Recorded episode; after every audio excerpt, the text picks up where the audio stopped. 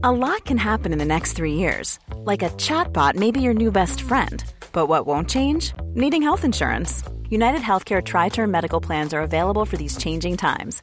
Underwritten by Golden Rule Insurance Company, they offer budget friendly, flexible coverage for people who are in between jobs or missed open enrollment. The plans last nearly three years in some states, with access to a nationwide network of doctors and hospitals. So, for whatever tomorrow brings, United Healthcare Tri Term Medical Plans may be for you. Learn more at uh1.com.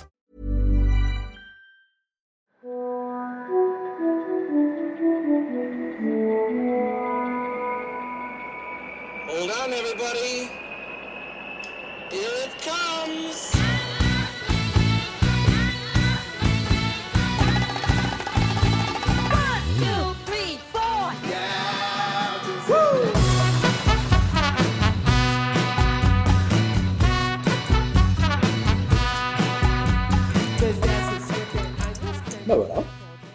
Spot the, le podcast du gravel et du bikepacking, épisode 187, ici Richard Delhomme. Aujourd'hui, je, je reçois... Aujourd'hui... Attends, on se calme, je reprends calmement. Aujourd'hui, je reçois Victor Bouscavé et nous allons reparler de son impeccable prestation lors de la dernière Race Across France. Seulement voilà, la prestation est impeccable, immaculée, presque trop. Et comme le diable se cache dans les détails, nous allons creuser un peu certains détails, notamment l'utilisation des données, le travail de recherche sur les surfaces de roulage, coefficient de frottement, surface de pénétration et surtout choix de la chemise, puisque le hasard a voulu que Victor et moi choisissions aujourd'hui une chemise aux couleurs chamarrées. Et sans plus attendre, donc, Victor Bouscavé. Victor, mon grand, comment vas-tu? Très très bien et toi? Ben, Je t'ai déjà répondu. et, euh, et pour tout te dire, j'avais prévu une intro un petit peu scandaleuse où euh, je me moquais gentiment de Arnaud et sa tendance à parler quasiment plus que son invité. Donc euh, je ne ferai pas l'affront euh, de parler plus que toi. Ce que j'aimerais savoir, c'est as-tu vraiment l'impression d'apporter un vent de renouveau sur la discipline de l'ultra avec l'utilisation des datas Ah, Alors je ne pense Alors sur cette question-là, sur, euh, sur la question des datas, je ne pense pas. Après, je pense que je suis aussi pas forcément bien placé pour, euh, pour parler. Euh, mais c'est vrai que oui, quand, quand j'ai évoqué les résumés des, des données que j'utilisais pendant, pendant la course, je pense que je suis pas le seul hein, à utiliser ça. En revanche, peut-être que pas beaucoup de personnes prennent le temps de parler de, de cette utilisation-là des données pendant, pendant les courses. Donc, je pense qu'il y a beaucoup de, de connaissances dans, dans le cyclisme qui sont sus euh, de tous, mais qui ont déjà un certain niveau, euh, mais en fait qui sont pas forcément évidents pour des personnes qui, qui arrivent dans, dans le milieu. Et, euh, et donc en fait, je pense que bah, on a pris le temps d'évoquer ce sujet, donc c'était super intéressant. Et donc peut-être que ça apporte un, un vent de renouveau de, de, vraiment le savoir, mais je pense que je suis loin d'être euh, le seul à faire cette utilisation-là de, de la donnée. Alors finalement, toi, si j'ai bien compris, euh, ton utilisation des datas, c'était essentiellement un rapport, disons pendant la course, c'était un rapport euh, heure par heure de la combinaison vitesse, dénivelé, cadence, watt. C'est bien ça? Oui, alors il y a la fréquence cardiaque aussi que, que je vais regarder pour euh, aussi voir l'état de fatigue et voir un peu le, ratio de watts que je vais donner par rapport à la fréquence cardiaque. Sachant que la fréquence cardiaque, passé plusieurs heures d'effort, euh, elle plafonne complètement, elle se met en mode survie. Ouais. Elle descend énormément, euh, donc euh, il y a des moments où on va arriver à des heures euh, 100, 100, 100 watts, euh, 100 BPM, et donc ce sera les heures où il, il est peut-être intéressant de, de s'arrêter. Ouais. ouais, ouais. Est-ce que tu as, en plus de, de, de tes données bah, capteurs de puissance, je crois que tu as un SRAM Force ou un SRAM Red, je Ouais. sais plus, Ouais, euh, et de ce qui arrive sur ton, euh, sur ton compteur, est-ce que tu as une montre, euh, une, une smartwatch, un truc comme ça, Pas du tout, non. justement c'est pour calculer, Mon, mon GPS. non? Mm, mm, Ouais. Et une ceinture cardiaque Exactement, ouais. Et elle te donne uniquement la fréquence cardiaque ou est-ce que tu as moyen de mesurer un HRV, donc la variabilité de la fréquence cardiaque? Non, euh, non, non, pas du tout. J'ai pas le HRV. Alors après, peut-être qu'il faudrait que j'aille voir dans les détails euh, des données Ouais. euh, que je peux afficher sur le Garmin. Alors, pour aller complètement au fond, la variabilité de la fréquence cardiaque, c'est la mesure de l'écart entre chaque battement qui donne une indication de la fatigue nerveuse. Donc évidemment, plus il est bas, plus le système nerveux est à plat, plus il est urgent de s'arrêter.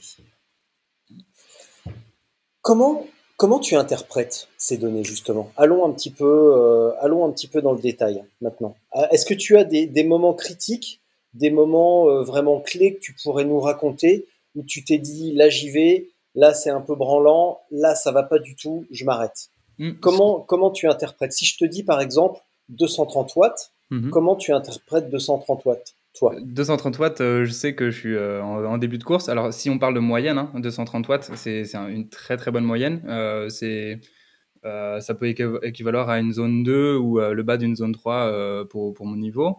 Donc, si je fais ça, c'est qu'on est plutôt en début de course, que bah, voilà, je déroule, que je suis en gestion, mais qu'en même temps, je suis concentré et que c'est une bonne moyenne. Alors après, en fin de course, si jamais je fais du 230 watts en instantané, ça peut être aussi très très bien. Euh, et, donc, euh, oui, ça, c'est plutôt un bon signe. En fait, euh, au fur et à mesure bah, de mes sorties et des courses que je fais, j'apprends peu à peu à connaître quelles sont mes valeurs de référence.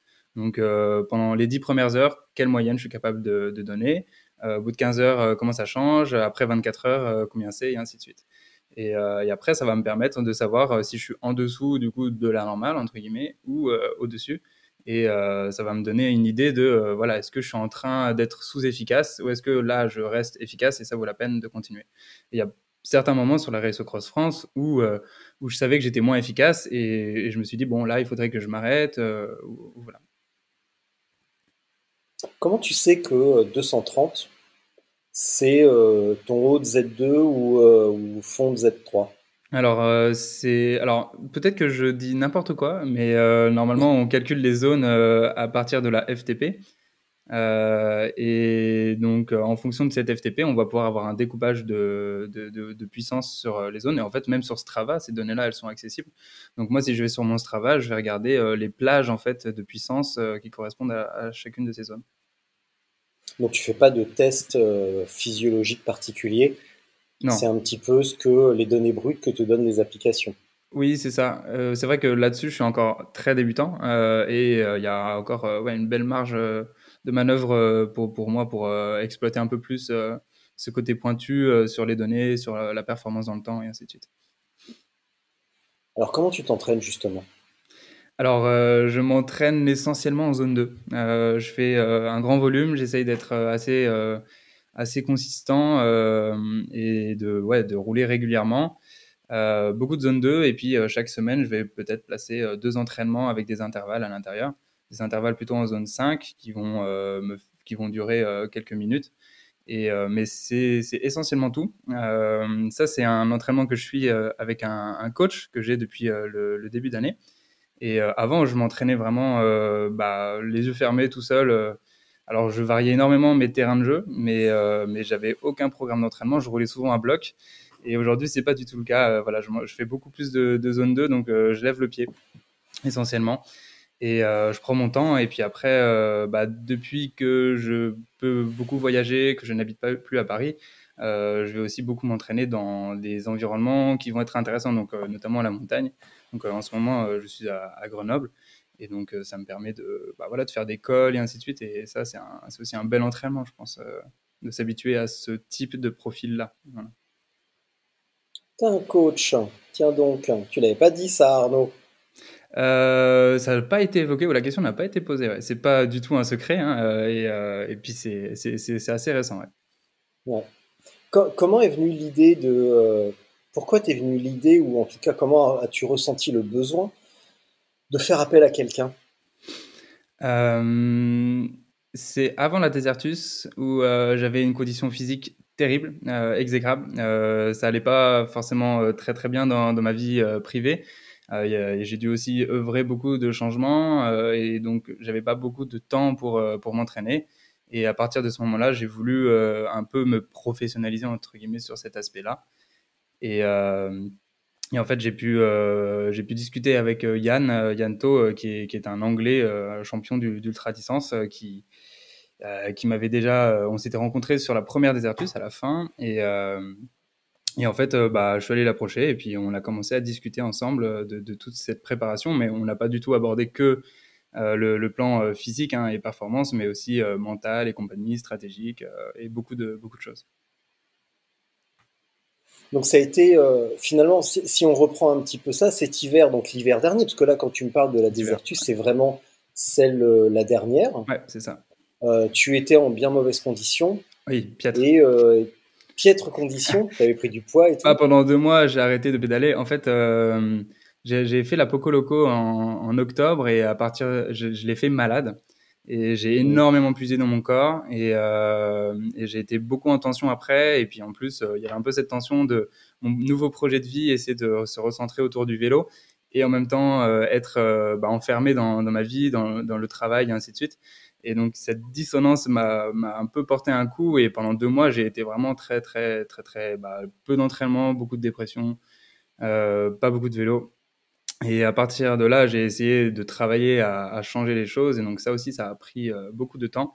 Euh, et, j'ai vraiment pu ressortir la tête de l'eau que deux mois avant euh, la Désertus et commencer à m'entraîner, entre guillemets, les dernières minutes pour essayer de me, refaire une, forme physique. Est-ce qu'il n'y a, a, pas un petit effet Covid dans ce que tu me racontes sur ton, ta vie professionnelle? Parce que bah, c'est pas c'est pas un secret, c'était c'était noté sur ton euh, sur ton Instagram. Tu bossais mm. pour Frog Design, une boîte de design euh, qui, euh, si ma mémoire est bonne, est la boîte dans les années 80 ou 90 qui a participé à l'élaboration du iMac ou au moins de la souris, mm-hmm. comme ça. ça T'as 27 ans ou en tout cas à ce moment-là, tu en avais 26, donc des, une, des études exemplaires, un boulot exemplaire et pourtant tu trouves le moyen de taper une déprime, limite un burn-out. Est-ce qu'il n'y a pas un petit effet euh, Covid là-dedans quand même? Et une remise en question de euh, qu'est-ce que je fous là? Bah, le Covid, il m'a, il m'a apporté un peu le, vélo. Euh, enfin, le vélo a une pratique beaucoup plus fréquente. par contre, il y a eu, j'ai eu un déclic un peu particulier, c'est que j'ai été renversé par un automobiliste en allant au travail justement à vélo et j'ai eu une luxation euh, au coude qui m'a fait un arrêt euh, de deux mois en fait. Et pendant cet arrêt de deux mois, c'est là que j'ai commencé à réfléchir, à me dire bah peut-être que j'ai envie de, vraiment recentrer ma vie autour de mes passions et d'y donner pleine place. La vie est très courte et euh, comme tu le sais. Et, donc essayer d'y profiter. Et, je pense qu'il y a beaucoup de personnes qui ont ces déclics dans la trentaine. Et je pense que je l'ai eu un peu plus tôt. Et à partir de là, j'ai commencé à réfléchir à voilà, qu'est-ce que, qu'est-ce que j'ai envie de faire et comment, quoi, et où aller. Et, euh, et puis voilà, j'ai essayé de mettre en place les choses. Alors, ça, il s'est passé plus d'un an hein, entre ce moment-là, cet arrêt maladie, euh, et, euh, et, puis le moment où je, commence à vraiment bah, mettre en, marche les choses. Eh bien, ça, tu nous en parleras tout à l'heure, parce que finalement, tout à l'heure, juste avant de lancer l'enregistrement, je te disais que je voulais avoir une petite idée euh, de, de ton plan euh, pour l'avenir. Et ben finalement, c'est on, y vient doucement. Le, le, plan, le plan est en route. Alors, si je donc ouais, beaucoup de Z2. Si on revient un petit peu sur l'entraînement, donc beaucoup de Z2 pour ceux qui sont un petit peu celles et ceux qui sont un petit peu novices ou profanes en la matière. On peut découper les zones d'effort en plusieurs tranches. Selon les méthodologies, ça peut aller de 3 à beaucoup plus. Exactement. Euh, et en tout cas, la Z2 correspond à ce qu'on appelle bah, finalement l'endurance fondamentale. Et euh, bah là, ça s'est pas trop vu sur le Tour de France, mais en tout cas, euh, l'entraîneur de Tadej Pogacar est vraiment l'apôtre de la Z2, euh, Emilio San Milan. Et c'est aussi lié à bah, une approche de santé. Il travaille beaucoup avec des, cancéreux ou des, des post-cancéreux sur la notion toute bête de santé, donc euh, qui n'est pas du tout la notion de performance. Et toi, c'est vraiment ce que tu fais le plus, beaucoup d'endurance. Mmh, c'est ça. Donc tu polarises, pareil, beaucoup de volume et un tout petit peu d'intensité. Voilà, exactement. Donc je pense que j'ai moins de, peps. Hein. Si je m'aligne sur des cyclos, euh, ça va être euh, un peu plus difficile. Mais par contre, ça a l'air de plutôt faire son effet sur, sur, bah, sur les, sorties longues. Tu le sens par rapport à l'année dernière? Parce que bah, quand même l'année dernière, tu as, eu une belle année. Euh, tu gagnes des Ertus de fort belle manière. On peut pas dire que tu gagnes Poco Loco parce que c'est pas une course, mais au moins tu auras marché un petit peu dans le sable à cause de la pluie. oui. Euh, ouais, ouais, ouais, j'ai vu les photos du parcours, ça avait l'air, euh, ça avait l'air musclé. Non, le Loco, moi j'ai fait la route. J'ai, ah oui, d'accord. Ouais, ouais. Ah oui, t'as fait le truc de bourgeois, toi. mais Est-ce que je ressens Tu une vois, tu différence vois, tu, Je pense que tu- ouais, tu, ouais, tu vois race vraiment la différence. Sur la race au Ouais. France, la première journée, euh, effectivement, euh, les, dans les données que j'ai eues, je pense que j'avais jamais fait ça. Et, euh, et en même temps, je l'ai fait de façon aussi beaucoup plus confortable, où j'étais en partie en gestion, en tout cas une partie de- de- des premières 27 heures euh, que j'ai fait sur la course. euh, J'avais une très bonne moyenne et une très bonne forme. Et ouais, là-dessus, il y a clairement une grosse différence par rapport aux années précédentes. Enfin, à la- à l'année précédente surtout. Ouais, et uniquement. bah ouais. Et là, vous, là tu, as suivi une période de récupération de combien après la course? Tu t'es senti comment après la course? Euh, après la race au Cross France, je me suis senti bien. J'ai fait pas particulièrement des nuits longues ni beaucoup de siestes euh, en plus. Euh, mais assez vite, j'ai récupéré. En revanche, j'avais eu mal au genou en fait. Je me suis, enfin, je pense une inflammation au genou gauche et donc il a fallu quand même deux semaines un peu pour retrouver un genou qui fonctionne un peu plus. Euh, donc, à part le genou, en fait, j'étais en très bonne forme et, euh, j'ai pu reprendre. euh, puis même à Paris, j'ai fait certaines. à un moment, je suis repassé à Paris, j'ai fait quelques sorties un peu plus intenses. donc deux semaines après, ouais, j'étais déjà quand même très très bien. Je pense que je récupère plutôt plutôt bien, plutôt facilement de ces de ces courses. Et dans la tête, tu, tu te sens comment après? Tu, tu as la sensation de pouvoir dès maintenant retourner faire des efforts assez conséquents? Ou au contraire, est-ce que tu as eu une période euh, un petit peu de vide où ça y est, tu as atteint ton objectif et euh, maintenant quoi? Ouais, c'est vrai, tu te sens un peu en vacances. Euh, après, il y a un moment, où, ouais, c'est un peu un moment de paix où il n'y a plus la préparation, il n'y a plus des choses à planifier et ainsi de suite. Sur la Desertus, ça avait été très très lourd pour moi. J'avais fait beaucoup d'efforts, beaucoup de choses en amont. Sur la Race au Cross France, j'avais su vraiment allier bah, une vie quotidienne super cool avec des week-ends avec des potes, de l'entraînement, euh, de la préparation, mais bien répartie euh, dans, le mois avant. Euh, mais quand même, ça fait du bien, une fois la course passée, de, se relâcher. Et, là, pour la petite anecdote, j'avais failli m'inscrire sur une course début haute. Et finalement, je me suis dit, ah, ça va me remettre encore que trois semaines pour préparer un objectif, devoir surveiller ma nutrition, surveiller ça et ça. Et j'avais peut-être un peu, voilà, j'avais besoin de me, donner un peu plus de temps et surtout aussi du temps pour préparer la suite. Euh, donc, je me suis pas inscrit. Donc, ouais, voilà, c'est quand même un petit moment un peu de, blanc. Est-ce que je serais prêt à repartir euh, et faire une grosse dépense d'effort? Je pense que, que oui, mais finalement, c'est peut-être l'effort de préparation et de planification en amont d'une course qui est pour moi le plus fatigant. Parce que c'est très chronophage et euh, ça va beaucoup orienter mon quotidien. Donc, tu es un petit peu euh, monomaniaque, euh, obsessionnel avec la préparation? Ah, J'aime bien aller au bout de, de, ça. Je pense que c'est comme ça que j'ai réussi à, à, apprendre et à progresser assez rapidement, sachant que bah, je viens de, nulle part et que ça fait vraiment pas longtemps que je fais ça. Et j'ai encore beaucoup de trous dans, dans, dans, mes connaissances et dans mon expérience. Et euh, je pense que cette planification, elle vient un peu pallier ces trous. Elle vient au moins colmater euh, ces plaies. Alors, comment ça se passe, la prépa la, ta préparation? Justement, tu prépares quoi? Comment? Euh... Alors, c'est un vaste sujet. Euh, on peut parler de préparation mentale, on peut parler de préparation physique. Euh, ensuite, il y a aussi le matériel. Et enfin, il y a la stratégie. Et dans la stratégie, euh, pareil, on peut, y mettre la nutrition, le parcours, le sommeil, énormément de choses. Donc, je sais pas par quoi tu bah, écoute, je m'allonge, je t'écoute. Regarde. Ah, ah, je suis bien. Vas-y, vas-y, ah, Victor. Tu vas t'endormir là. On est, en, on est en début d'après. Ah non, on est en fin d'après-midi, mais tu vas t'endormir quand même. Parle-moi nutrition, Victor. Vas-y, je suis allongé. Euh, bah, nutrition, euh, bah. Non, parle-moi d'abord, euh, parle-moi d'abord du parcours.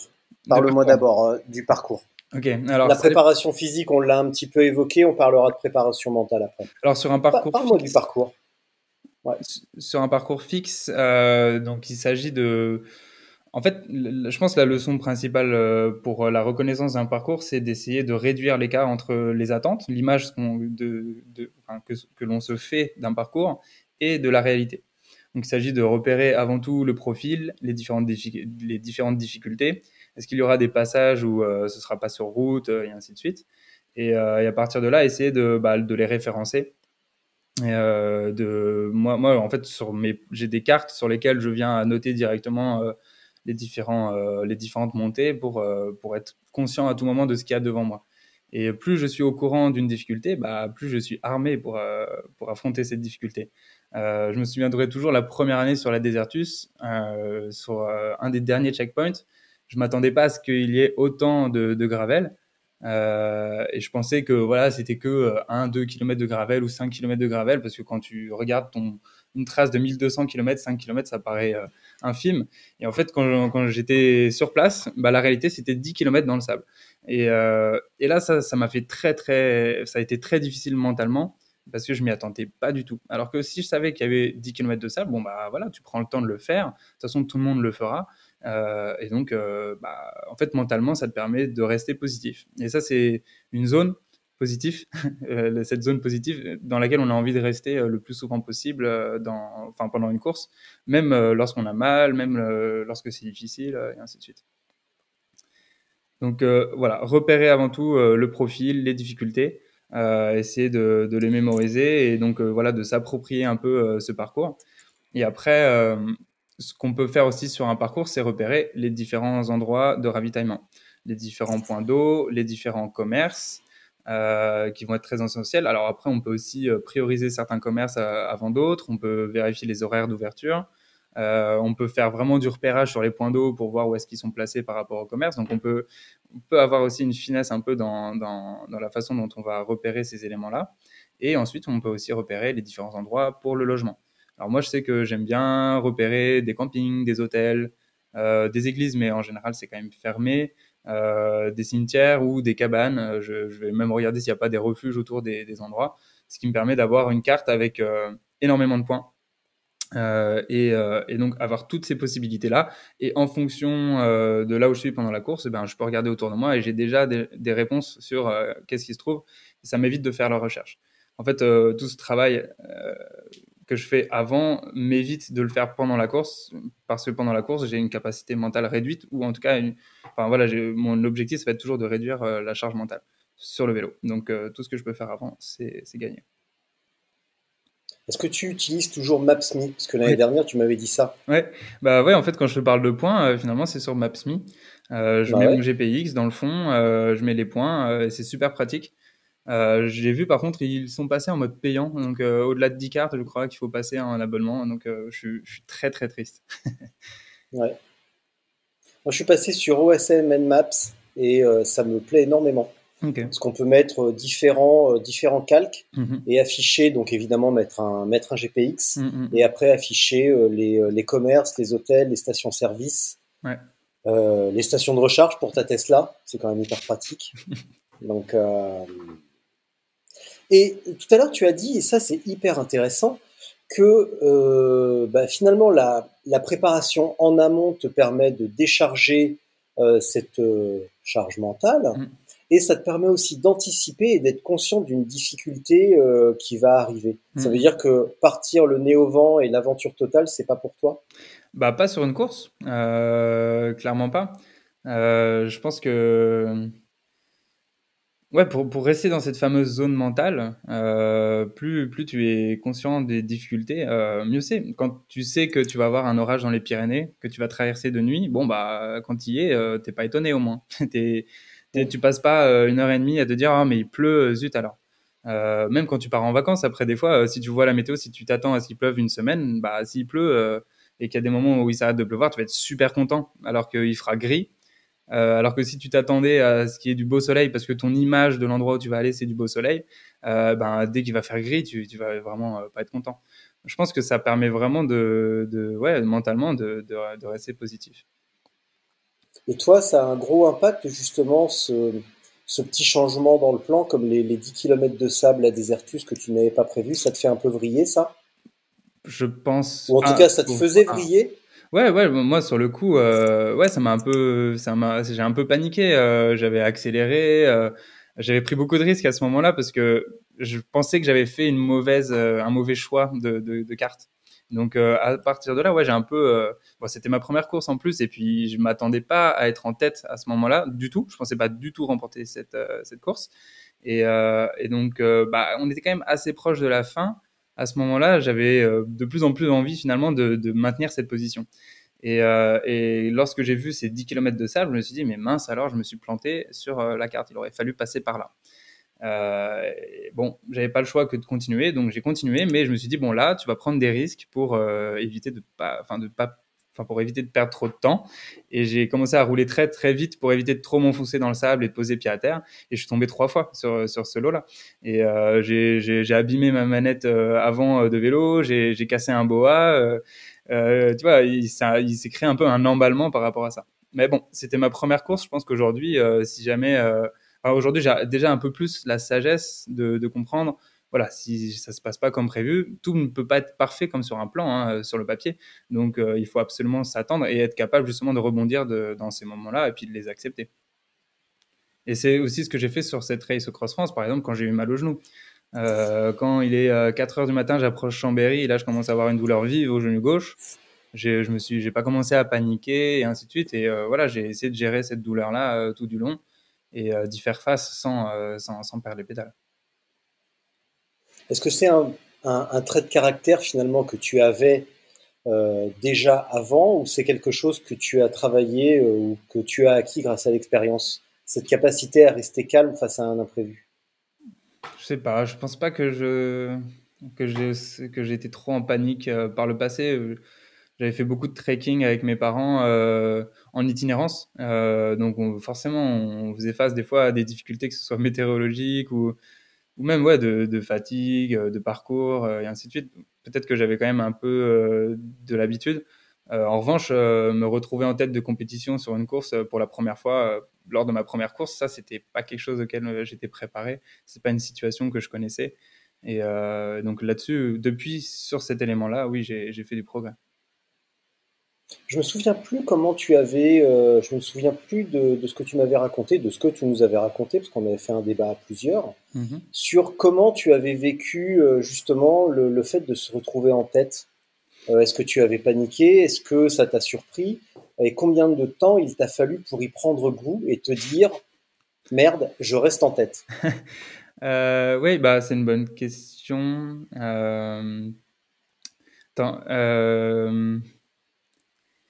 Bah, ouais, bah, ça a été très surprenant au début, euh, là, entre, à partir du checkpoint 1, donc on arrive au checkpoint 1 euh, en même temps que Sofiane, on était euh, déjà loin derrière Dan Marchand, avec qui j'avais traversé les Pyrénées et j'avais explosé dans sa roue, parce qu'on essayait de tenir ensemble et en fait, moi j'avais fait 270 watts.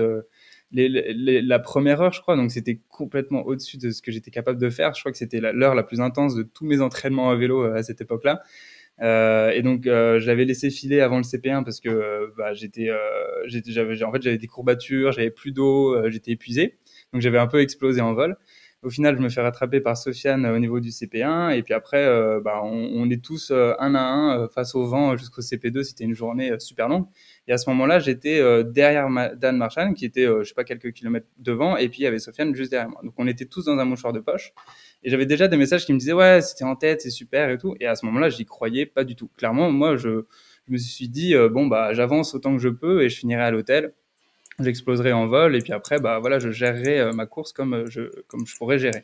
C'était vraiment ça ma moi, je savais que je savais, je savais pédaler pendant 24 heures ou même 48 heures, mais au-delà de ça, je ne sais pas du tout ce qui allait se passer parce que c'était la première fois. J'avais déjà sauté une nuit, mais pas deux. Et euh, au fin de compte, au CP2, je rattrape Dan Marchand qui, était, euh, qui s'est ralenti puis qui s'est finalement arrêté. Et puis euh, j'ai décidé de partir tout seul dans la nuit. Là, j'étais quand même content de pouvoir creuser un écart et de pouvoir continuer alors que la plupart des, personnes, des participants se sont arrêtés. Et, et ensuite, bon, pendant la nuit aussi, je me suis arrêté à l'hôtel. Mais quand j'ai vu qu'il y avait Nathalie et, Stéphane qui ont redémarré, bah là, j'ai redémarré aussi tout de suite. Je voulais dormir une heure et demie, j'ai dormi que 15 minutes et je suis reparti. Et euh, donc à ce moment-là, c'est pas que j'y prends goût, mais c'est que je commence à, j'ai commencé à construire cette stratégie de gestion de course en fonction de ce qui se passait derrière. Et j'essayais de maintenir toujours un peu un écart. Et donc il y a des moments où quand ça, ça commence à accélérer derrière, euh, bah, j'essaie d'accélérer devant et, euh, et j'essaie de me gérer euh, comme ça et jusqu'à la fin. Et ça a été vraiment que euh, la fin de la dernière journée où j'ai commencé à me dire bon voilà accroche-toi quoi, il faut, il faut pas à un moment donné j'ai croisé leurs gars et ils m'ont dit c'est super ce que tu fais, euh, c'est ouf. Et, puis je me suis dit, ah tiens, euh, ouais, en fait, peut-être que je peux effectivement euh, conserver cette place, terminer premier. Et, donc à partir de là, j'ai commencé à vouloir, ouais, vouloir terminer premier. Mais c'était vraiment pas un objectif au début. Au début, je voulais simplement bah, réussir à, terminer et puis pouvoir un peu jauger mon niveau par rapport aux personnes qui, qui étaient présentes.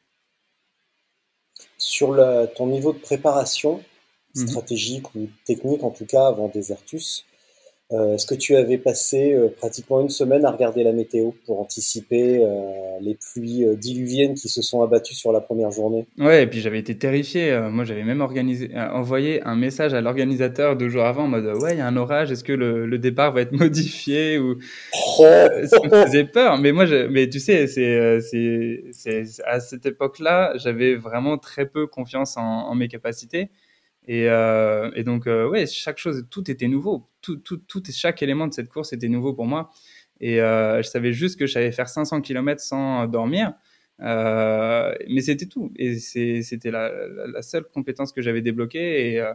Et, voilà. Le reste, ça a été vraiment beaucoup de découvertes. Et comme finalement, chaque course depuis, sauf peut-être la Desertus cette année, mais à chaque fois que je m'aligne euh, sur une ligne de départ, pour le moment, bah, il y a une énorme part d'inconnu, hein, en fait.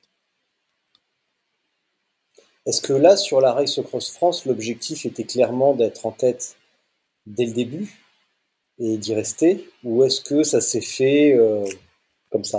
Alors, parlons. Quel était l'objectif La stratégie. Le véritable objectif? Effectivement. Quel, était le véritable objectif? Euh, Sur cette course, l'objectif premier, c'était de se gérer la plupart de la course, de ne pas exploser en vol et euh, de attaquer entre guillemets plutôt à la fin de la course. En fin de compte, j'ai un peu réadapté cette stratégie parce qu'on a des départs euh, toutes les 30 secondes, toutes les, toutes les minutes. Et euh, les premiers participants ont démarré à 17h et moi j'ai démarré à 18h. Donc il y avait déjà 120 personnes élancées sur la route, sur 150, au moment où je m'élance. Et en fait, j'ai adapté ma stratégie en attaquant le premier quart de la course, en me gérant les deux suivants et en réattaquant entre guillemets le dernier, euh, le dernier quart de course. Euh, la philosophie du début, ça a été quand tu as de l'énergie disponible, tu l'utilises. Et ça m'a permis en fait de rattraper la tête de course et euh, de me placer en fait confortablement entre guillemets euh, là-haut.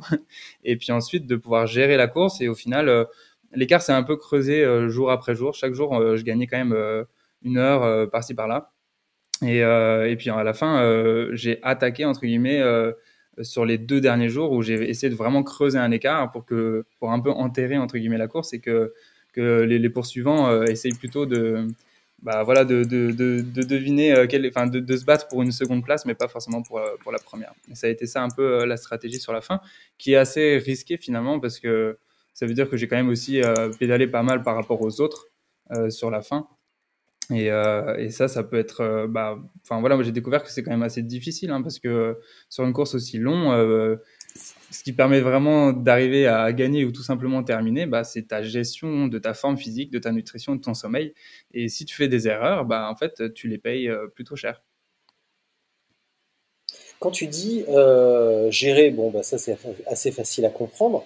Par contre, attaquer par rapport euh, à notre référentiel de, disons, 230 watts, ça veut dire quoi attaquer? Ça veut dire que tu es vraiment hors de ta Z2 et que là, tu es à un tempo quand même soutenu ou, euh, enfin, ça veut dire quoi?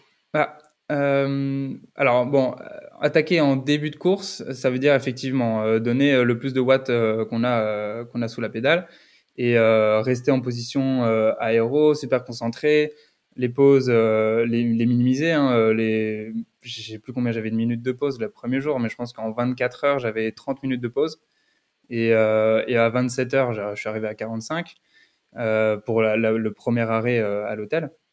Donc euh, attaquer entre guillemets, ça a été voilà être euh, très très efficace. Euh, c'est finalement attaquer à la pédale sur cette première partie de la course.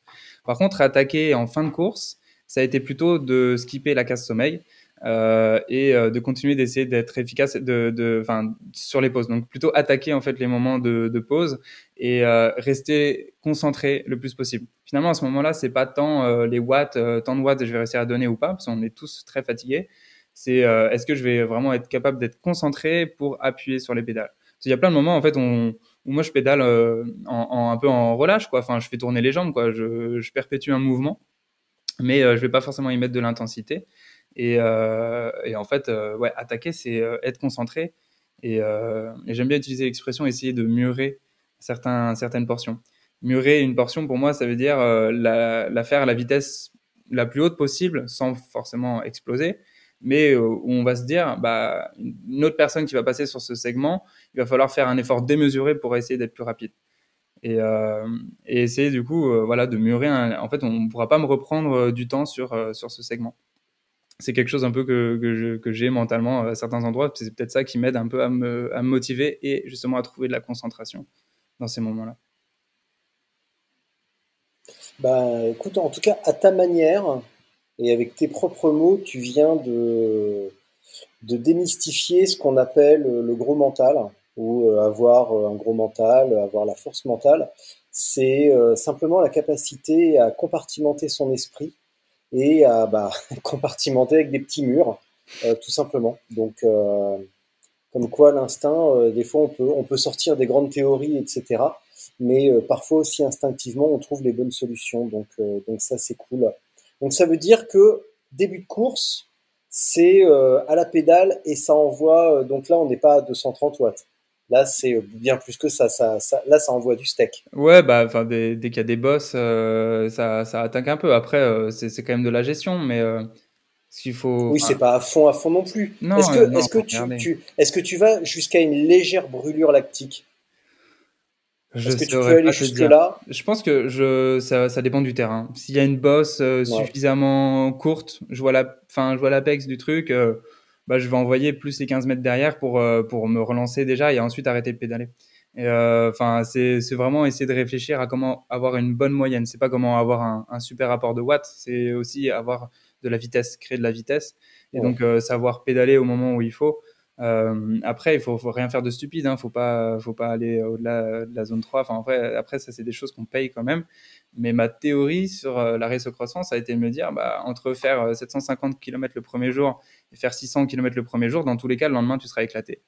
Euh, donc, bon, bah, pourquoi pas. sachant que j'ai quand même des bonnes capacités de récupération, je me suis dit, bon, bah, permets-toi ça et on verra, on verra si ça tient derrière. Ça veut dire que par rapport à la première Desertus où tu étais un peu, je fais un effort de concentration pour le dire correctement, dans l'expectative, euh, sur tes capacités physiques, mm. euh, ça veut dire que là, tu as largement pris confiance en tes capacités et que tu sais jusqu'où tu peux aller. Est-ce que tu le sais vraiment encore? Non, je ne sais pas du tout encore. J'ai encore énormément de, choses à apprendre. Mais euh, c'est vrai que j'ai quand même débloqué beaucoup de choses. Et la deuxième Desertus de cette année, c'est elle qui m'a un peu apporté la confiance pour la première fois. Je pense que la, première année, ça n'a pas du tout suffi à prendre confiance. Mais celle-ci, elle a été très particulière pour moi. Il s'est passé des choses où j'ai été très, très, très, très, très bas. Et, euh, en même temps, j'ai super sévéré et continué. Et, euh, euh, et, bah, à partir de, ouais, depuis cette course-là, j'ai un peu plus confiance. Et franchement, ça fait du bien parce que ça n'avait jamais été vraiment le cas jusqu'à présent. Qu'est-ce qui s'est passé d'aussi horrible sur cette deuxième Désertus? Euh, ce qui s'est passé, c'est que j'y suis arrivé euh, assez. Euh, bah, ça a été assez difficile de entre guillemets défendre un, titre donc j'ai dû faire tout un travail pour, pour me rattacher un peu aux raisons pour lesquelles je faisais de l'ultra. Voilà, essayer de me baser sur mes passions et pas juste m'appuyer sur la pression extérieure ou la pression que je me donne à moi-même de, réussir quelque chose que j'entreprends. Et en fait, le premier jour, quand je suis parti, j'ai été très fatigué. Le cœur, il, était dans les tours à 170 pendant super longtemps, toutes les premières heures de, de la course. Et euh, à 13h euh, au CP1, j'arrive et je suis super fatigué. Mais vraiment très très fatigué. Et euh, je continue de pédaler pendant une heure, deux, heures, trois heures. Je dors cinq minutes pour essayer de, récupérer un peu d'énergie, mais en fait, je continue de, ralentir. Donc, aucune efficacité dans les watts. Hein. Je faisais des valeurs super, super basses. Et j'ai eu la mauvaise idée de, me comparer à moi-même l'année l'année précédente. l'année d'avant, j'avais été, c'était des moments où j'étais vraiment très en forme. Et à 17h ou 18h, donc euh, après 17h, 18h de, de course, je m'arrête pour dormir 30 minutes parce que, en fait, là, à ce moment-là, j'avais plus du tout envie de continuer. J'avais juste envie d'aller dans un hôtel. J'étais exténué, j'étais au plus bas, j'avais aucune énergie. Je voulais dormir pendant trois jours. J'essaie de m'arrêter pour dormir 30 euh, minutes et en fait, j'arrive pas à dormir et j'éclate en sanglots. Je, vide mon corps de larmes, j'explose complètement. Et à ce moment-là, je me sentais pas du tout capable euh, de, terminer la course sans, euh, sans, sans m'arrêter et dormir à, l'hôtel. Donc ça, ça a été le moment, le down le plus, le plus difficile. Et je me sentais vraiment complètement, mais complètement exténué. Et puis, je prenais plus de plaisir. justement, je retrouvais plus rapport à mes passions et ainsi de suite. Et euh, ouais, à ce moment-là, vraiment, je voulais juste arrêter. Quoi. Et je remettais en question. Je pensais à la rave. Je me suis dit, ouais, mais la rave, je la ferai pas. Enfin, à ce moment-là, j'étais très, très, très, très, très, très mal. Finalement, j'ai continué de rouler. Clément, il m'a rattrapé. On a un peu discuté. Donc, on, a partagé euh, plusieurs heures ensemble à discuter. Donc, euh, ça a été vraiment. Bah, ça m'a un peu quand même déjà sorti de cette zone.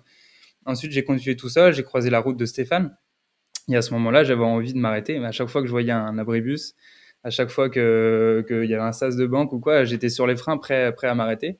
Euh, sauf qu'en fait, euh, il commençait à faire très froid et au bout d'un moment, il y a quelque chose qui se passe en ultra qui est assez fabuleux. C'est un switch la nuit où euh, elle devient plus facile et plus safe entre guillemets de, de, s'arrêter que de, de, continuer pardon que de s'arrêter.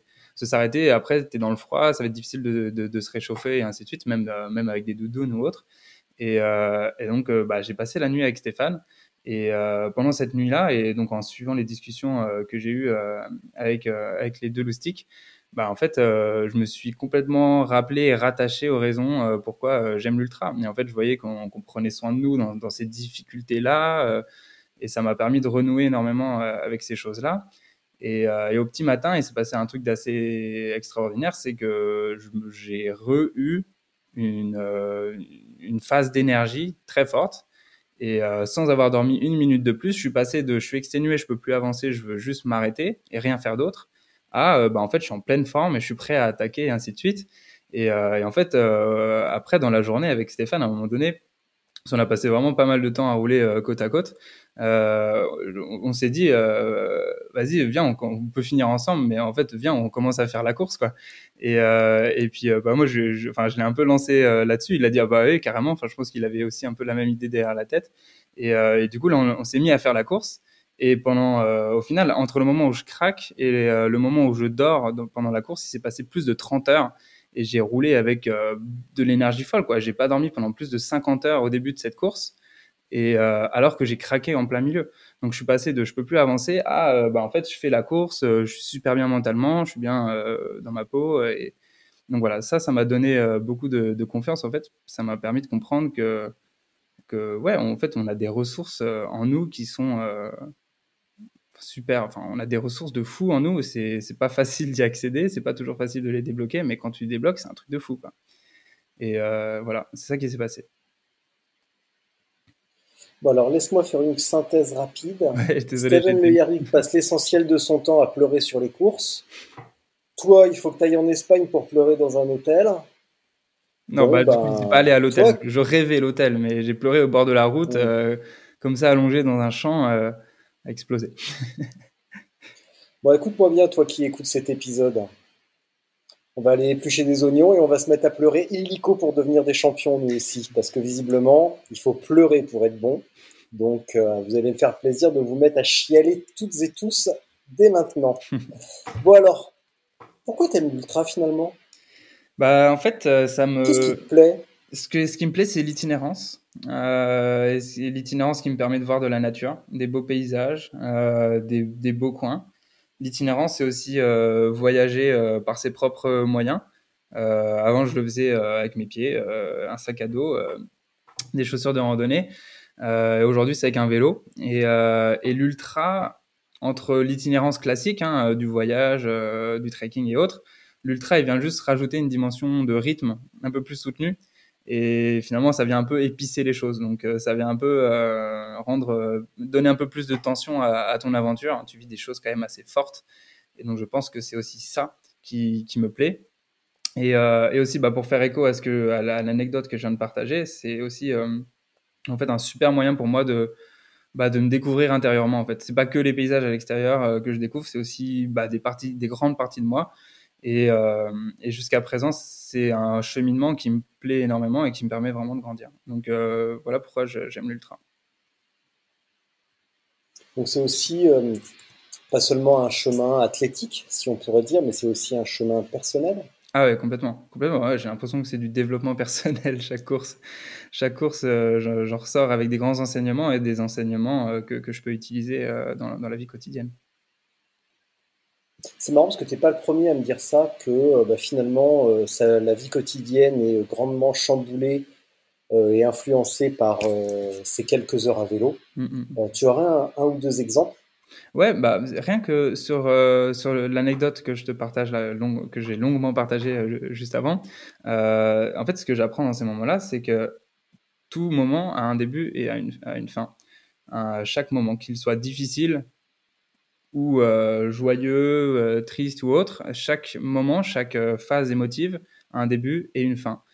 Euh, et en fait, euh, moi, pendant 5 heures, ou même plus de 5 heures, pendant 17 heures, quand je suis épuisé, je me dis, euh, bah, je peux pas terminer la course parce que je suis épuisé.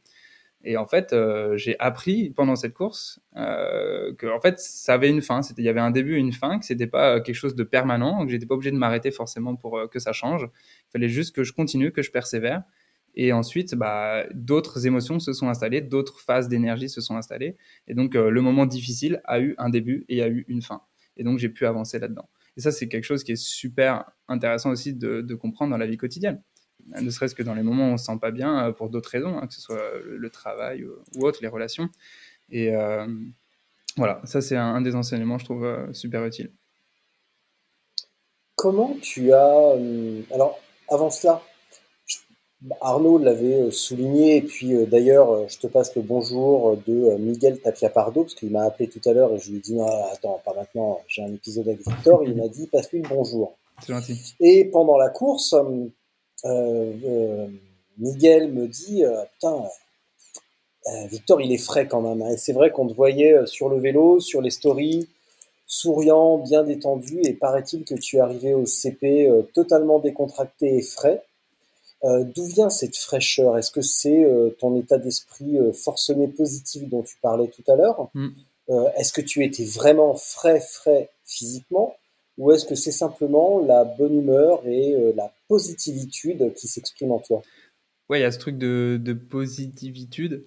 mais je pense aussi. Je... C'est un mot qui n'existe pas vraiment. Ouais, hein. je sais, je sais. On est d'accord.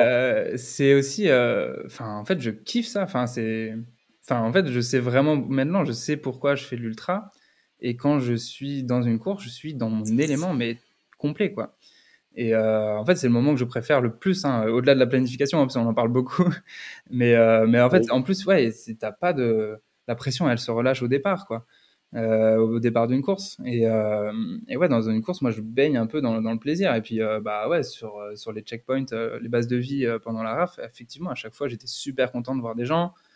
Euh, tout le monde était extrêmement gentil. Euh, enfin, il y a une bienveillance euh, folle, mais quelles que soient les, bases de vie. Et ça, ça fait super plaisir. C'est des moments humains qui sont bah, super agréables aussi à prendre lorsque toi, tu es dans un effort aussi soutenu et long. Donc, quand j'arrivais aux bases de vie, j'étais super content. Quand je repartais, j'étais encore plus content. Euh, à un tel point des fois que je me déconnecte complètement de la course. Hein. Après la première base de vie en sortant de Mulhouse, euh, pendant, pendant 4 heures, euh, j'étais un peu sur un nuage. j'ai oublié de, repérer mes ravitaux, hein. j'ai failli louper tout ça. mais ouais, c'est donc c'est ouais, surtout parce que j'adore ça, que je suis dans une bulle, dans un élément, dans un environnement que, que j'adore. Tu viens de dire, je suis vraiment dans mon, dans mon élément et je, j'adore ça. Euh, ça veut dire que c'est un jeu. En fait, que la partie pénible pour toi de la course, elle est avant, la préparation, même si tu aimes ça, hmm. ça te demande un effort euh, quand même colossal et pas forcément agréable. Hmm. Mais par contre, dès que la, la, course débute, ça y est, la rigolade commence. Ouais, en fait, euh, et justement, depuis mon craquage sur la Desertus, à la fin de la course, je finis avec, avec un peu d'avance et, et pendant ce temps, j'ai pu philosopher sur le vélo, réfléchir à pourquoi j'aimais ça, j'ai eu des moments assez profonds euh, avec moi-même. Et, euh, et, dans ces moments-là, euh, enfin, ouais, enfin, j'ai un peu perdu le, fil de ce que je voulais dire, mais c'est ouais, t'es es dans ton élément. Enfin, c'est des moments exceptionnels. Donc retrouver ces moments-là, oui, voilà. Donc, enfin, retrouver ces moments-là, ça fait vraiment du bien. Et donc depuis cette course, j'ai pu vraiment considérer chaque nouvelle, enfin, la RAF comme un voyage une itinérance de 5 jours, découvrir des paysages de malade mental, pouvoir relier des massifs montagneux comme ça d'une trace sans s'arrêter et euh, être. Euh, moi, j'aimais bien aussi parler de l'itinérance des émotions. Euh, tu vois, tu as, le défilé des paysages, mais tu as aussi le défilé des émotions. Et en fait, moi aujourd'hui, je vois vraiment l'ultra comme ouais, t'es toi qui traverses toutes ces choses-là, ces paysages-là, ces émotions. Et, en fait, je le vois comme un, ouais, une sorte de voyage initiatique trop cool où je vais pouvoir découvrir plein de choses sur moi et sur l'extérieur. et ouais, je le vois plus du tout comme un comme ce genre de défi, il faut être devant, il faut gagner, il faut ainsi de suite. C'est pas du tout ça qui, qui vient m'animer. En fait, la, la RAF, je l'ai approché vraiment comme euh, une super balade euh, incroyable.